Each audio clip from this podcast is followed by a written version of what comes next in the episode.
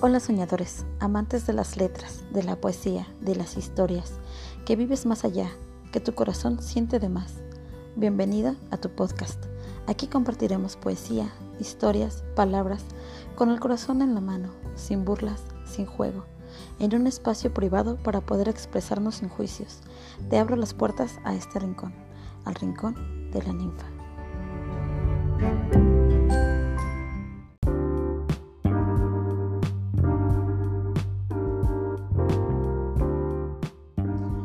Hola, ¿qué tal? El día de hoy vengo a compartirte otro de mis escritos. Este lo hice el 29 de junio del 2011 eh, y pues no tiene título, simplemente le puse palabras 1.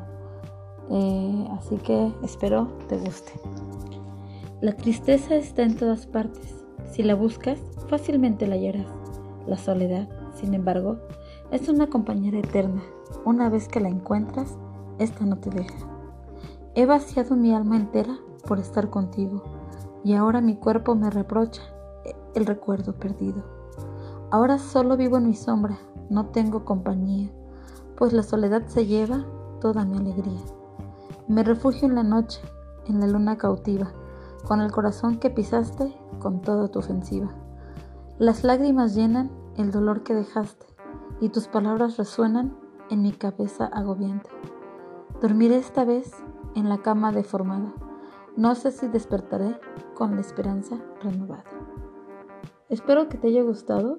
Eh, este lo escribí hace muchísimo tiempo. Y bueno, este, yo sé que está un poquito oscuro, triste.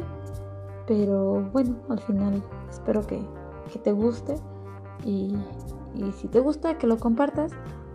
Ya sabes, puedes seguirme en Instagram como Atenea la Poetisa. Por ahí también comparto eh, poesía, comparto estos poemas y algunos otros más.